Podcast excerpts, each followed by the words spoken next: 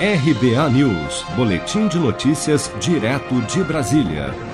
A Caixa Econômica Federal deposita nesta sexta-feira, 4 de setembro, o auxílio emergencial de 600 reais para 4,1 milhões de beneficiários nascidos em março. Esse grupo faz parte do ciclo 2, com pagamentos da primeira à quinta parcela, a depender de quantas o beneficiário já recebeu. Também recebem nesta sexta os trabalhadores nascidos em março do novo grupo liberado na semana passada. O benefício primeiro será creditado na conta Poupança Social Digital, que pode ser movimentada por meio do aplicativo Caixa Tem.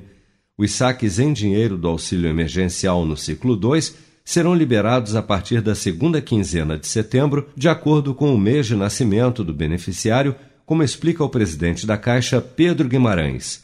O saque em dinheiro também segue um cronograma de acordo com o mês de nascimento, começando no dia 19 de setembro para os nascidos em janeiro e, de novo, é, a cada semana, normalmente, mas dois aniversários, dois meses de aniversários são liberados para o saque. Neste sábado, 5 de setembro, mais de 700 agências da Caixa estarão abertas em todo o país, das 8 da manhã ao meio-dia, para a liberação do saque em dinheiro do auxílio emergencial para 4 milhões de beneficiários nascidos em setembro.